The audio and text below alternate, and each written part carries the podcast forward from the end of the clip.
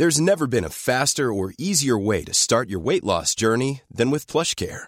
PlushCare accepts most insurance plans and gives you online access to board-certified physicians who can prescribe FDA-approved weight loss medications like Wigovi and Zepbound for those who qualify. Take charge of your health and speak with a board-certified physician about a weight loss plan that's right for you.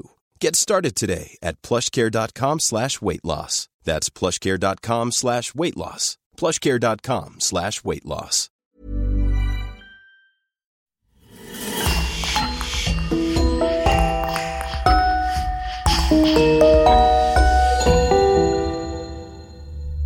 Bonjour et bienvenue à tous pour une nouvelle affaire criminelle. Avant de commencer, permettez-nous de dire un grand merci à notre club élite de Patreon et à Christophe Valens qui sponsorise ce podcast. Si vous souhaitez vous aussi vous impliquer un peu plus dans la réalisation de ce podcast et écouter tous nos épisodes bonus, rendez-vous sur patreon.com slash le coin du crime ou sur la chaîne YouTube du même nom en cliquant sur le bouton rejoindre. Merci et on commence. Le 13 août 2018 à Frédéric, ville paisible du Colorado, Shannon Watts et ses petites filles Sissy et Bella disparaissent sans laisser de traces. Dans leur entourage, c'est la panique. Shannon est partie sans prendre son téléphone, sans emporter ses médicaments, sans une valise, alors qu'elle vient à peine de rentrer d'un week-end de stage en Arizona il y a encore quelques heures. Son mari Chris est désemparé. Où a-t-elle bien pu partir sans prévenir personne? Ce n'est vraiment pas dans ses habitudes.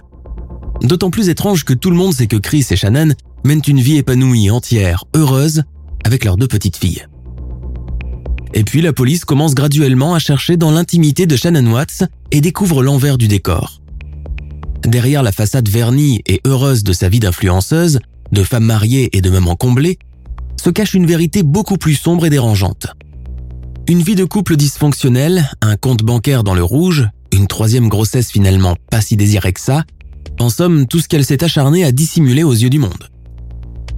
Car il faut savoir que chez la famille Watts, tout est divulgué sur les réseaux sociaux en raison du travail de e-vendeuse de Shannon, qui n'hésite pas à partager sa vie quotidienne sur la toile et ce, jusqu'aux détails les plus intimes qu'elle raconte à de parfaits inconnus, tout en veillant à se montrer sous son meilleur jour. Toujours souriante, maquillée, apprêtée, entourée de ses enfants, heureuse. Quand son cadavre et celui de ses filles sont finalement retrouvés sur un site pétrolier, la vérité éclate, inattendue et terrible, et le moins que l'on puisse dire, c'est que les apparences sont vraiment, mais vraiment trompeuse.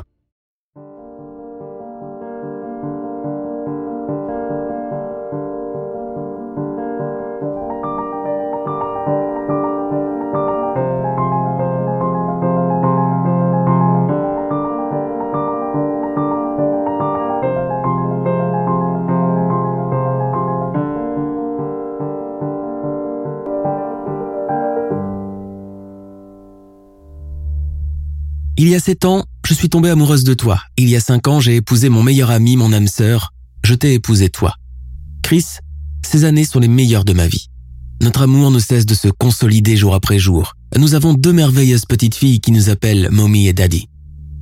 Nous avons tout quitté, nos parents, nos amis, notre région, et sommes venus au Colorado pour commencer une nouvelle vie. Et je t'en suis très reconnaissante.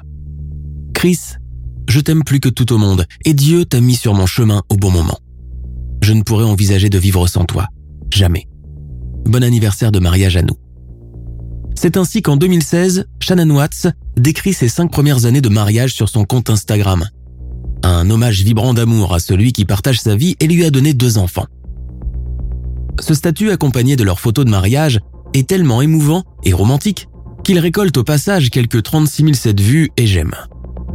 Comme la plupart des Américaines, Shannon Watts éprouve le besoin de toujours mettre en avant ses réalisations et celles de sa famille. Faire des cookies et n'en brûler aucun. Faire une manucure pédicure avec de nouveaux motifs tendance.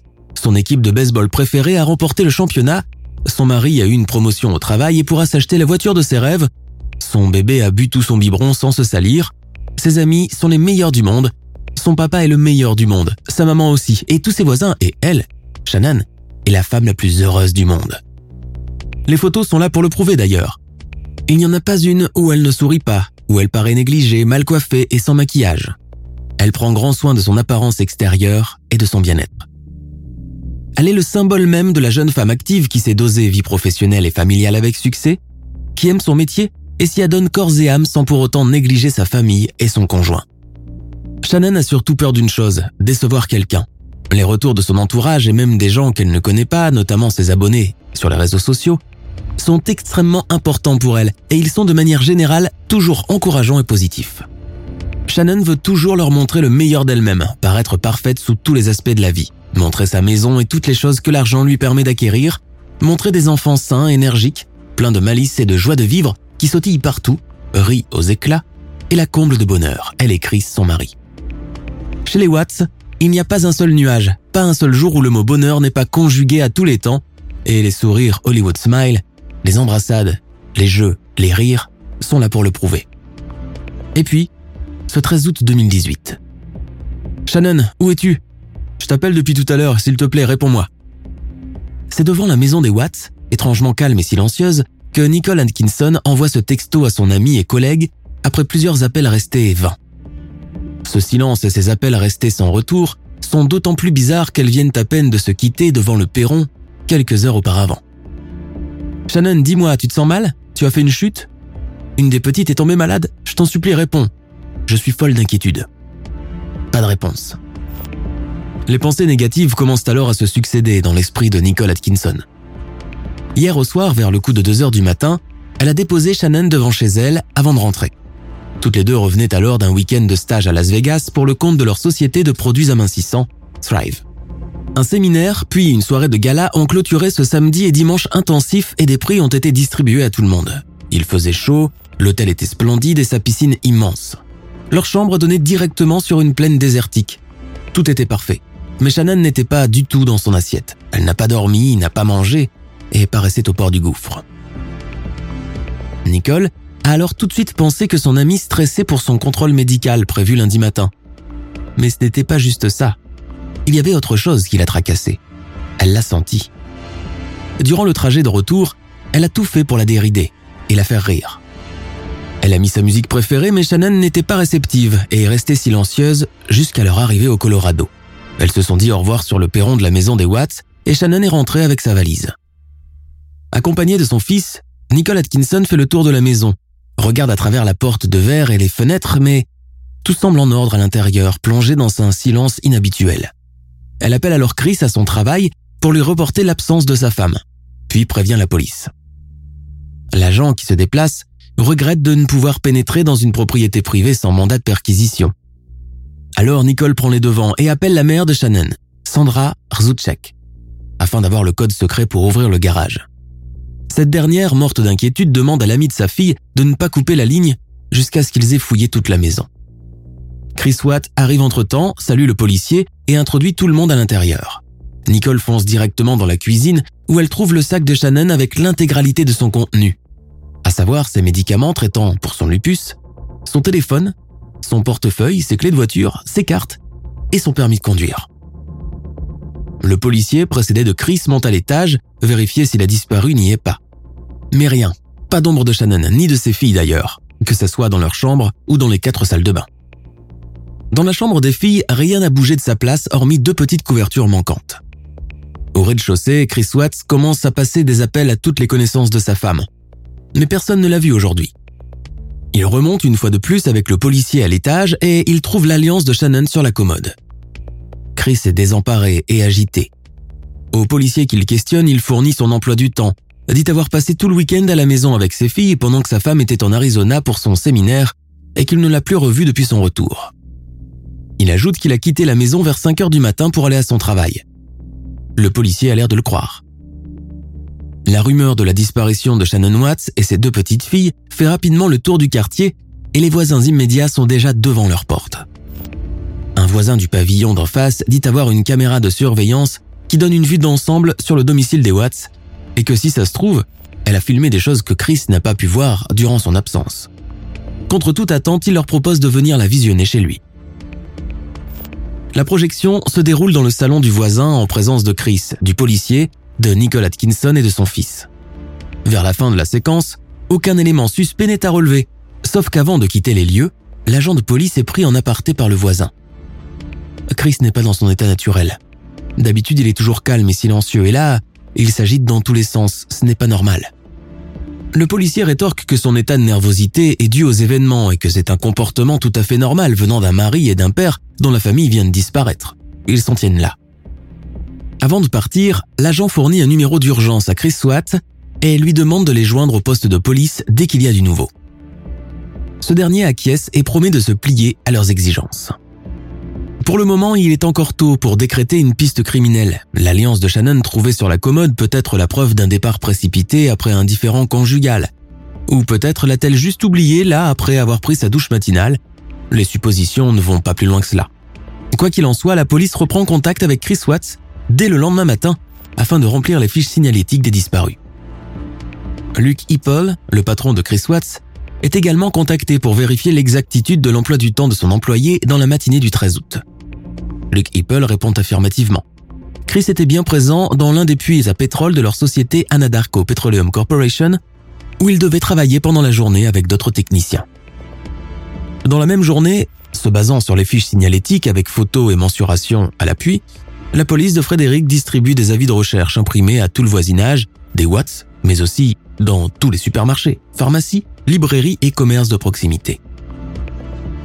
La journée du mardi 14 août s'écoule encore péniblement, sans que ni Shannon ni ses filles ne réapparaissent. L'inquiétude est à son comble dans sa famille et celle de son mari qui vivent à des milliers de kilomètres de là en Caroline du Nord. Chris les somme de ne pas se déplacer, mais son père, Ronnie, insiste pour venir le rejoindre. Il ne veut pas laisser son fils seul face à cette épreuve. Il prend l'avion pour le Colorado le jour même. Dans la soirée, des chiens renifleurs sont amenés par la police afin d'inspecter toutes les pièces de la maison. Des journalistes et des caméramens de la télévision locale leur emboîtent le pas pour interviewer Chris Watts. Ce dernier affiche le visage de circonstance mais semble tenir le coup. Il affiche même un stoïcisme hors du commun et ne verse pas une seule larme. À la demande de la journaliste, il adresse un appel en direct à sa femme. Shannon, si tu es vivante, toi et les filles, revenez, vous me manquez. J'ai besoin de vous. Mais la journaliste ne s'arrête pas là. Elle insiste pour savoir si lui et Shannon se sont disputés peu avant sa disparition. Chris Watts se racle la gorge, réfléchit longuement. Non, pas vraiment une dispute dans son sens large, juste un petit accrochage verbal comme il peut en avoir souvent dans un couple marié depuis presque huit ans. Mais en somme, rien de sérieux. Il finissait toujours par se réconcilier le moment d'après. Donc en somme, voici les premiers éléments de l'histoire. Nous avons un couple qui s'aime, avec deux petites filles, et un troisième enfant en route. Une belle maison dans un quartier résidentiel, un mari qui travaille dur pour subvenir à leurs besoins et une maman dynamique. Si Shannon, Bella et Sissy n'ont pas été tués ou kidnappés, où peuvent-elles bien être? Avant d'avancer plus loin dans l'enquête policière, faisons plus ample connaissance avec les Watts. Leur histoire d'amour commence à Dakota, en Caroline du Nord, où Shannon Rzucek et Christopher Watts sont nés respectivement en 1984 et 1985. Shannon Rzucek est la fille de Frank et Sandra Rzucek, un couple modeste qui a toujours travaillé dur pour mener une vie décente. Elle a un petit frère, Frankie Jr. La famille Rzucek est très aimante et soudée. Les parents adorent leurs enfants et les sentiments sont exprimés ouvertement. Dire sans cesse je t'aime est très important pour eux. Ils vivent dans une petite maison à Spring Lake, petite banlieue sans prétention mais plus ou moins tranquille. Depuis déjà toute petite, Shannon a toujours voulu mener une belle vie avec tout le confort matériel qui va avec.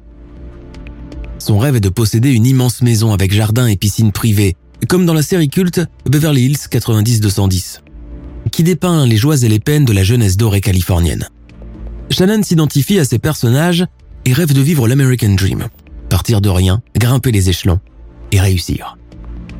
Parallèlement au lycée, elle fait plusieurs petits jobs pour avoir de l'argent de poche. C'est une jeune fille fraîche, pleine de vie, dégourdie et très optimiste. Après son bac, elle entame des études d'infirmière et travaille dans l'hôpital de son comté. Elle est décrite comme dynamique, ouverte, proche des patients et motivée. Elle se marie une première fois lorsqu'elle a à peine 19 ans avec un ancien petit ami du collège. Jeune, peu expérimenté, son mariage se révèle rapidement un vrai fiasco et son divorce se passe de manière épouvantable. Pour couronner le tout, elle est diagnostiquée d'un lupus, une maladie auto-immune qui affaiblit les défenses naturelles et empêche toute possibilité de mener une vie normale. Son traitement est lourd et coûte cher. Ses parents contractent un crédit pour l'aider à payer ses médicaments et les frais d'hospitalisation. Sa maladie, couplée à son divorce, plonge la jeune femme dans une profonde dépression et ses parents dans un vrai gouffre financier. Alors elle culpabilise, pense que désormais tout est fini, qu'elle n'aura plus la chance de refaire sa vie dans sa condition actuelle et qu'avoir des enfants est à éliminer de ses projets d'avenir. Quel homme voudrait d'une femme malade à long terme et incapable de fonder une famille? Cette pensée devient l'obsession de Shannon. Bien entourée par ses parents et avec l'aide d'un coach de vie, la jeune femme commence néanmoins à reprendre peu à peu goût à la vie. Elle renoue avec ses amis, commence à se faire belle et à sortir le soir, et essaye de tirer le meilleur de sa situation. Pourtant, ce que Shannon désire plus que tout, c'est de trouver l'âme sœur, un homme qu'il aime et la chérisse pour toujours. Au lieu de lui courir après, comme elle a fait avec le premier, elle préfère laisser venir les choses. Un de ses amis lui parle alors d'un de ses vieux copains du lycée, un certain Chris Watts, un gentil garçon sérieux et travailleur, et lui montre la photo. Mais Shannon n'est pas du tout emballée. Elle le trouve un brin niais et lourdeau avec ses lunettes et son embonpoint. Et ce n'est pas du tout son genre. Son idéal masculin se situe plutôt entre Brad Pitt et Jason Priestley. Nous sommes en 2010. Chris Watts, après plusieurs tentatives avortées, envoie une demande d'ajout sur le Facebook de Shannon. Après mûre réflexion, elle accepte de l'ajouter mais sans s'attendre à quelque chose. Elle ne veut pas lui donner de faux espoirs, car il ne l'intéresse pas du tout. Ce qui est sûr, c'est que son amie est en train de mener à bien son rôle d'entremetteuse. Pourtant, au fil des discussions sur le chat, elle finit quand même par apprécier ce jeune homme romantique mais très timide qui masque ses sentiments pour elle. Parfois, elle désiste et ne lui parle plus pendant des jours avant de reprendre contact avec lui. Mais Chris s'accroche, ne lâche rien, insiste pour la rencontrer et finit carrément par lui proposer une date avec lui. Les dates, chez les anglo-saxons, sont l'équivalent d'un rendez-vous galant sans que le côté sexuel ne soit forcément impliqué.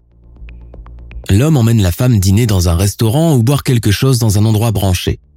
Généralement, les cadeaux, fleurs ne sont pas échangés lors de la première date. Ceux-ci interviennent quand la relation devient plus sérieuse. Shannon accepte de sortir avec Chris tout en restant neutre. Elle sait d'emblée que cela ne marchera pas entre eux à long terme, mais elle préfère faire les choses dans la douceur plutôt que de les conduire avec un nom brutal. Et une date suivant une autre, les voilà qui tombent rapidement follement amoureux. Les choses s'accélèrent vite. Le mot mariage, alliance, robe de mariée commence à être évoqué sans quiproquo. Shannon est sur un petit nuage. Chris l'accepte telle qu'elle est, malgré son lupus, malgré son traitement qui la laisse sans énergie. Même si elle ne sera pas en mesure de lui donner des enfants, il l'aime et veut l'épouser, et c'est tout ce qui compte. Leur mariage est célébré en grande pompe en novembre 2012 dans le très luxueux Doubletree Hilton Hotel. Les deux mariés sont beaux et émouvants. Le banquet, la robe de la mariée, les discours de fin de repas, le slow, tout est arrosé de larmes de bonheur. Seul ombre au tableau. Les parents et la sœur du marié sont absents.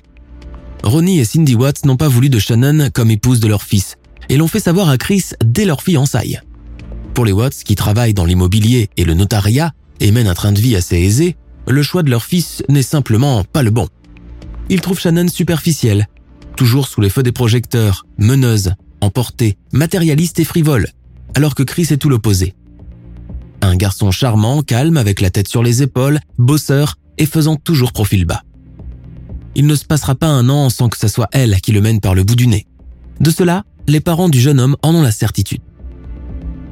L'absence très remarquée de Ronnie et Cindy Watts et de leur fille Jamie, la sœur aînée de Chris, leur table d'honneur avec ses trois chaises vides, les chuchotements des invités à leur sujet, ont jeté un froid et créé un véritable malaise lors de la cérémonie du mariage.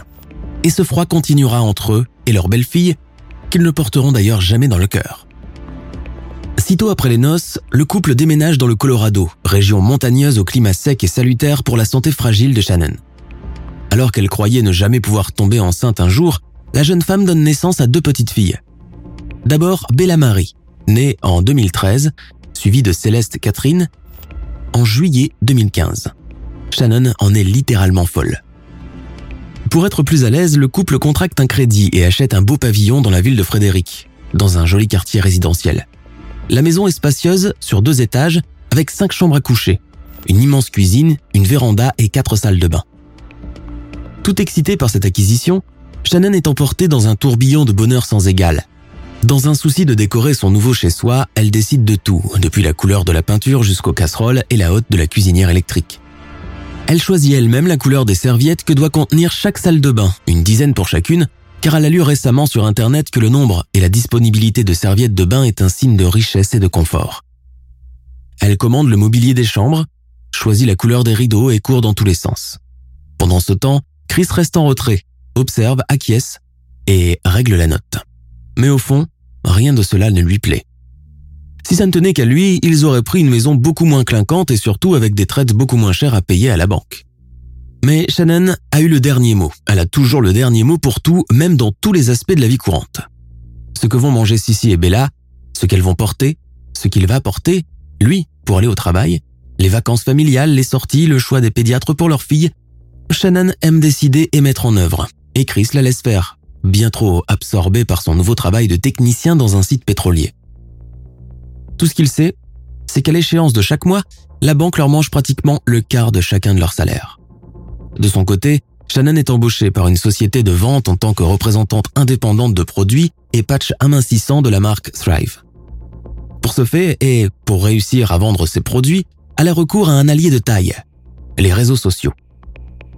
Et elle y partage absolument tout. Mis à part les produits, la moindre occasion, l'événement le plus banal est relayé sous forme de vidéos, de snaps, de selfies et d'une salve de commentaires positifs. Il faut dire que Shannon sait mettre en avant ses atouts. Elle est constamment souriante, bien maquillée et pleine de vitalité malgré sa maladie. Elle n'hésite pas à mettre en avant aussi sa maison, ses meubles et toutes ses autres acquisitions.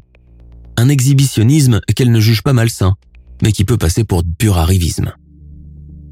Depuis la Caroline du Nord, Ronnie et Cindy Watts désapprouvent tout ce que fait leur belle-fille et rabrouent leur fils, écrasé par sa femme. Leurs prévisions sont justes.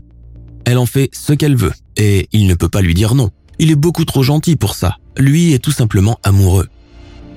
Ce que Shannon adore plus que tout, c'est filmer et montrer son quotidien de maman de deux petites filles qui ne la quittent pas d'une semelle, et son amour maternel est démonstratif et ouvert. Elle considère Bella et Sissi comme deux bénédictions divines. Deux cadeaux tombés du ciel pour elle qui croyait ne jamais pouvoir enfanter un jour à cause de son lupus. Avec son mari, elle semble filer le parfait amour. Elle vante ses louanges de père de famille modèle, de héros, tel un prince charmant sur son destrier, venu la sauver et l'emporter dans un monde de merveilles. Le tout dans des envolées lyriques qu'elle écrit sur son compte Facebook, plein à rabord de photos et d'événements passés et à venir. Pourtant, les années passent et l'étincelle amoureuse commence à s'estomper entre Chris et Shannon, supplantée par l'inévitable routine quotidienne avec son lot de soucis, de devoirs et de responsabilités. Avec les factures d'hôpital, les dépenses et les achats qui s'amoncellent, le compte des Watts vire rapidement au rouge à cause des traites de leur luxueuse maison qui les laissent presque sur la paille à chaque fin de mois. Le travail de Shannon permet plus ou moins à la famille de garder la tête hors de l'eau et de sauvegarder les apparences. Sa société de produits amincissants lui offre de surcroît des voyages all-inclusive à Disneyland de Los Angeles, à Las Vegas et au Texas. Et lui offre même une voiture flambant neuve pour ses bons et loyaux services d'ambassadrice de la marque Thrive. Shannon est une vendeuse passionnée par son métier. Les boissons diététiques et les patchs amincissants, elle les expérimente sur elle et son mari, et en vante quotidiennement les mérites dans des vidéos postées sur son profil Instagram. Avec ses beaux-parents, Shannon est comme sur un fil de rasoir. Elle ne leur a toujours pas pardonné leur absence lors du jour le plus important de sa vie, et les Watts le lui rendent bien, se montrant froid et méprisant avec elle. Entre la jeune femme et sa belle-mère Cindy, ça n'a jamais été un long fleuve tranquille. Cette dernière lui reproche de régenter son fils et de l'éloigner d'elle, de porter sans cesse la culotte, de dépenser plus d'argent qu'ils n'en gagnent tous les deux. En d'autres termes, elle ne l'a jamais vraiment porté dans son cœur et ne se gêne pas pour le lui montrer, ce qui blesse beaucoup Shannon. Cette relation toxique et ombrageuse a de l'incidence sur le couple qu'elle forme avec Chris. Ce dernier, au lieu de la défendre, comme ferait n'importe quel mari, se range plutôt du côté de ses parents. Essaye de leur trouver des excuses, ce qui a pour effet de mettre Shannon hors d'elle les disputes deviennent de plus en plus fréquentes entre eux et ont pour conséquence des absences répétées de Chris à la maison. Sa femme commence à douter de sa fidélité et dès son retour, le bombarde de questions. Est-ce que tu m'aimes encore? Est-ce que tu en fréquentes une autre? Pour toute réponse, Chris nie et se referme comme une coquille. Ces altercations finissent toujours dans les larmes et dans des lits séparés. Une fois même, Cindy, la mère de Chris, achète une glace à la pistache et aux noix de pécan et en donne à la petite Sissy, tout en sachant que cette dernière est allergique aux fruits à coque. Shannon ne laisse pas passer l'incident, elle reproche à sa belle-mère de vouloir volontairement étouffer la petite. Furieuse, Cindy la met dehors avec les filles, sans ménagement. Dans un message vocal envoyé à l'une de ses amies, Shannon raconte en larmes sa mésaventure. Nous irons fêter l'anniversaire de Sissi chez mes parents en Caroline du Nord. Je suis contente que mes beaux-parents ne soient pas de la partie. Je ne veux plus jamais les revoir de ma vie après ce qu'ils m'ont fait. Nous sommes début juin 2018. Chris, qui travaille comme technicien à Anadarko Petroleum Corporation, voit arriver une nouvelle collègue dans son équipe. Elle s'appelle Nicole Kessinger. Elle est célibataire, jolie, indépendante, avec un caractère serein et entier. Chris est totalement subjugué, c'est le coup de foudre. Et il est réciproque. Ils commencent à se fréquenter de plus en plus après le travail et deviennent rapidement amants. Nicole sait que Chris est marié, mais ignore qu'il est déjà père de famille. Ensemble, ils font des virées en forêt et au bord de la plage. Chris se sent amoureux pour la toute première fois de sa vie et se rend compte que sa relation de 7 ans avec Shannon n'était que de la poudre aux yeux. C'est Nicole la femme de sa vie. Avec elle, il se sent lui-même, loin du rôle de papa poule bisounours que sa femme le contraint à jouer sur les réseaux sociaux à ses côtés. En vérité, Chris n'a même jamais voulu avoir d'enfant. Et voilà que Shannon tombe enceinte pour la troisième fois.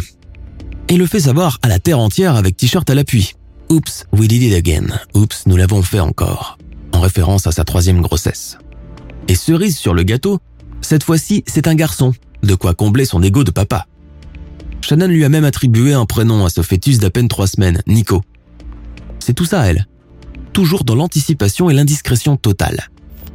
Chris, comme à son habitude, se montre heureux, mais c'est dans son fort intérieur qu'un troisième enfant les mettra à mal financièrement. Ils se sont déjà déclarés en banqueroute en 2015, le pire serait à venir. Jonglant entre son travail, sa double vie, ses rendez-vous en cachette avec Nicole Kessinger et son devoir conjugal qu'il ne veut plus assumer, Chris se retrouve très vite au pied du mur.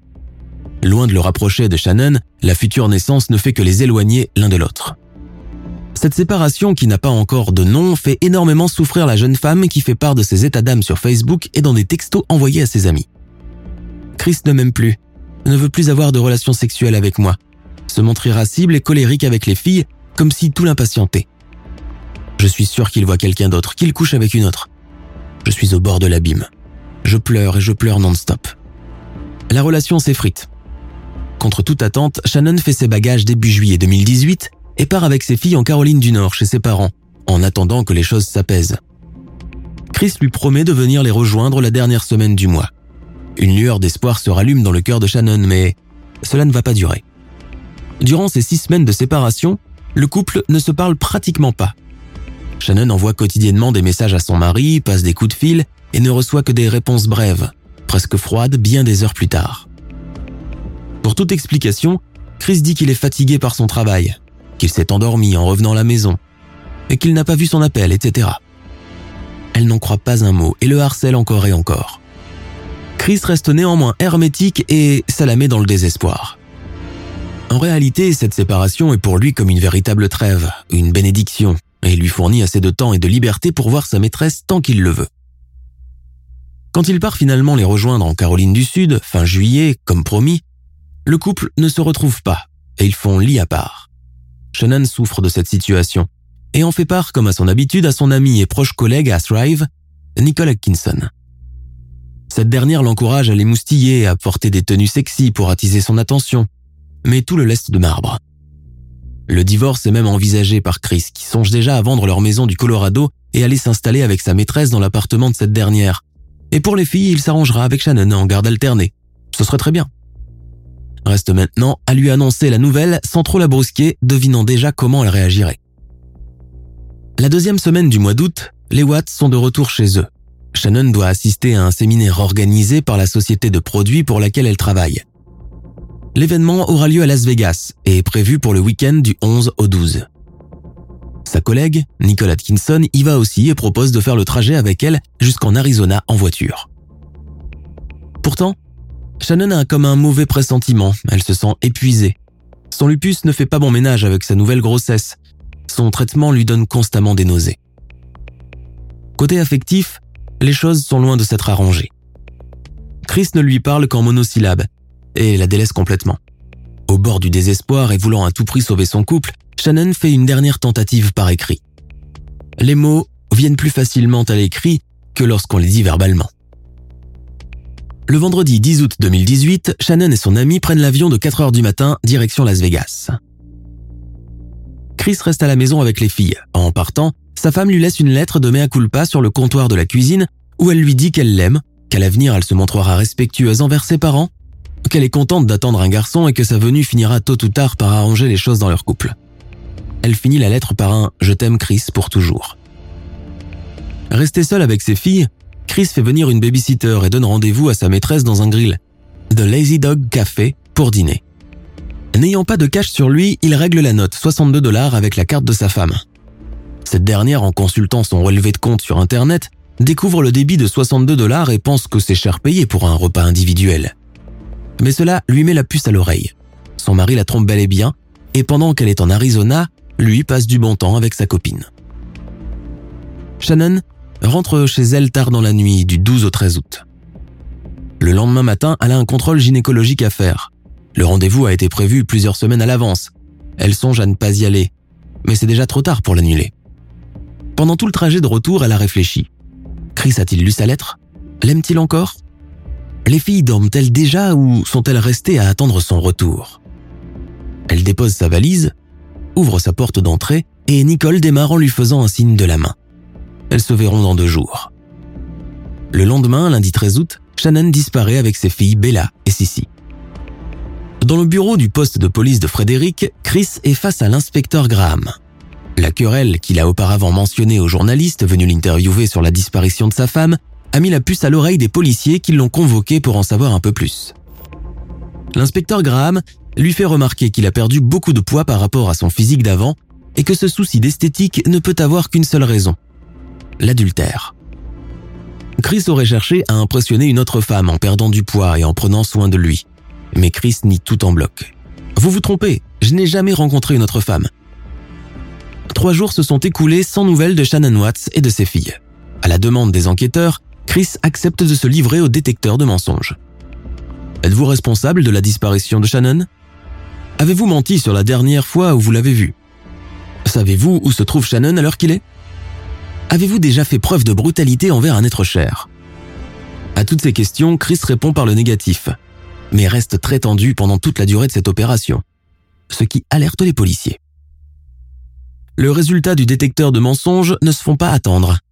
Chris n'a pas répondu honnêtement aux questions, le test s'est révélé négatif. Les policiers sont alors obligés de le réinterroger une seconde fois en espérant qu'il dise cette fois-ci la vérité. Pour ce faire, ils la jouent fin psychologue, ont une approche amicale, montrent à Chris comment il doit bien respirer pour se calmer et qu'il ferait mieux d'avouer pour libérer sa conscience. Puis, ils passent aux choses sérieuses. Où les avez-vous cachés, monsieur Watts? Rapidement désarçonné, Chris demande à voir son père, Ronnie, pour lui parler. Ce dernier a fait le voyage depuis la Caroline du Nord pour assister son fils dans cette épreuve. Lui et Chris ont toujours eu un rapport amical, aimant et respectueux. Leur lien a été tellement fort par moments que cela les rendait tristes tous les deux. Chris raconte à son père qu'il a avoué son infidélité à sa femme, que cette dernière, dans un accès de fureur, s'en est prise aux filles et les a tuées, ce qui l'a obligé à son tour à l'abattre. Dans la salle d'interrogatoire, en présence de son père, Chris fond en larmes devant l'inspecteur Graham et sa collègue. Sous leur insistance, il finit par avouer l'emplacement des cadavres près du secteur pétrolier où il travaille. Shannon a été enroulée dans un drap et abandonnée dans un terrain tandis que les fillettes ont été jetées dans les deux citernes, chacune faisant 6 mètres de haut et s'ouvrant à l'aide d'une trappe. Il dit qu'il ne savait plus quoi faire des trois corps, mais les policiers comprennent rapidement que son alibi n'est pas si crédible que ça. Chris voulait en réalité commencer une nouvelle vie avec Nicole Kassinger. Et, pour arriver à ses fins, a dû supprimer Shannon et leurs enfants afin de ne plus avoir d'entrave. Il savait pertinemment qu'un divorce l'aurait mis sur la paille, lui aurait mis la corde au cou jusqu'à la majorité des enfants. Les policiers ont deviné juste. Après plus d'une heure de silence et devant son père complètement bouleversé, Chris Watts passe finalement aux aveux, les vrais cette fois-ci. Le déroulement des meurtres est horrifiant. À son retour de son séminaire à Las Vegas, Shannon s'en est prise à lui quand il lui a avoué sa liaison avec Kissinger, qui lui a dit que tout était fini et qu'il souhaitait divorcer pour refaire sa vie avec la femme qu'il aimait. Shannon s'est alors mise à le frapper et à l'insulter violemment. Pris d'un accès de rage, il s'est jeté sur elle et l'a étranglée jusqu'à ce que mort s'en suive. Leurs filles, réveillées par le vacarme, sont venues toquer à la porte de leur chambre. Il les a tranquillisés et leur a dit que maman n'est pas bien et il faut l'emmener chez le docteur. Il leur a demandé de l'attendre toutes les deux en bas. Ses filles encore ensommeillées au rez-de-chaussée, il a enroulé le corps de sa femme dans un drap, l'a placé à l'arrière de son pick-up, installé les filles somnolentes sur le siège passager et démarré la voiture. Quelques kilomètres plus loin, sur le site pétrolier où il travaille, il a jeté le corps de sa femme dans un terrain broussailleux, puis a étranglé Sissi et Bella avec une couverture. Ensuite, il a jeté leur corps dans les deux citernes à pétrole. Sa sordide besogne terminée, il a refermé la trappe de sécurité, a vissé le tout et est dans sa voiture. Il était environ 3 heures du matin. Deux heures plus tard, son travail commençait et les autres techniciens n'allaient pas tarder à venir. Les policiers sont littéralement choqués par tant de cruauté venant d'un père aussi aimant que l'a été Chris Watts. Pour toute défense, il raconte en larmes comment il a été manipulé et régenté par sa femme durant toutes leurs années de mariage et que tout ce qu'elle montrait sur les réseaux sociaux n'était que pur mensonge. Oui, c'est vrai, ils se sont aimés pendant longtemps, mais ces dernières années, rien n'allait plus. Chris raconte comment sa femme l'a poussé dans des dépenses folles, notamment l'achat de leur maison hors de prix, et dont ils étaient tout bonnement incapables de payer les traites sans se serrer la ceinture. Et ceci juste pour faire bonne impression, pour récolter des likes, pour impressionner ses collègues de Thrive. Il ajoute que Shannon avait la folie des grandeurs. Ce souci permanent de montrer une vie parfaite, quitte à mentir sur tout, tandis que lui n'aspirait qu'à une vie simple sans chichi à l'abri des strass et des paillettes et du jugement d'autrui. Cinq jours après la disparition de sa famille et ses aveux, Chris Watts est mis en état d'arrestation pour le quadruple meurtre de sa femme, de son futur fils et de ses deux filles pour dissimulation de cadavres et falsification de preuves. Il plaide coupable devant le parquet de Denver le 6 novembre 2018. La peine capitale souhaitée par la famille Rzucek est finalement annulée. Et Christopher Watts est condamné à la place à cinq peines consécutives de réclusion criminelle à perpétuité, assorties de trois peines consécutives de sûreté. Son procès, très médiatisé aux États-Unis où l'affaire est suivie depuis ses débuts, a bouleversé l'opinion. Dès l'annonce de son verdict, des cierges et des bougies ont été allumés par les habitants de Frédéric en hommage à Shannon et ses enfants, suivi d'une veillée commémorative. Beaucoup parmi eux n'arrivent toujours pas à croire que Chris ait tué ainsi sa famille de sang-froid. En décembre 2018, Chris, initialement emprisonné dans un pénitencier de Denver, est transféré à la Dodge Correctional Institution, prison de haute sécurité située dans l'État du Wisconsin où il se trouve encore à l'heure actuelle. Deux ans sont passés depuis l'affaire Watts. Sur les réseaux sociaux, des groupes continuent encore à faire des gorges chaudes de cette terrible histoire. Des groupes de soutien à Chris Watts ont même vu le jour, prenant délibérément son parti et accusant sa femme d'être la cause de la tragédie. À ces personnes, Frank Rzucek, le père de Shannon, a adressé un message plein d'émotions dans lequel il les supplie de ne plus salir la mémoire de sa fille qui n'est plus de ce monde. Le 30 septembre 2020, la plateforme Netflix a réalisé un film documentaire sur le sujet, intitulé American Murder de Family Next Door. Un hommage à titre posthume y est rendu aux victimes à la fin. L'histoire de ce couple aimant, jeune, beau et heureux, du moins en apparence, a contribué à dévoiler le miroir aux alouettes que peuvent constituer les réseaux sociaux. La vie de Shannon y était dépeinte de façon idyllique et beaucoup de jeunes femmes enviaient certainement sa place, sans se rendre compte une seule seconde de l'envers du décor.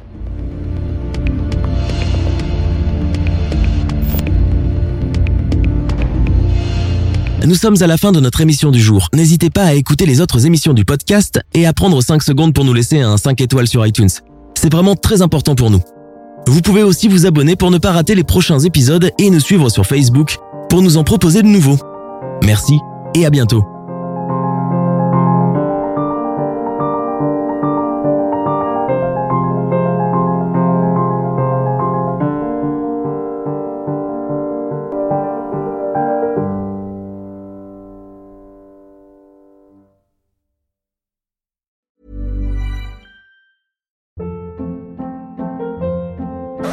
Hold up. What was that? Boring. No flavor. That was as bad as those leftovers you ate all week. Kiki Palmer here, and it's time to say hello to something fresh and guilt-free. Hello Fresh. Jazz up dinner with pecan-crusted chicken or garlic butter shrimp scampi. Now that's music to my mouth. Hello Fresh. Let's get this dinner party started. Discover all the delicious possibilities at hellofresh.com.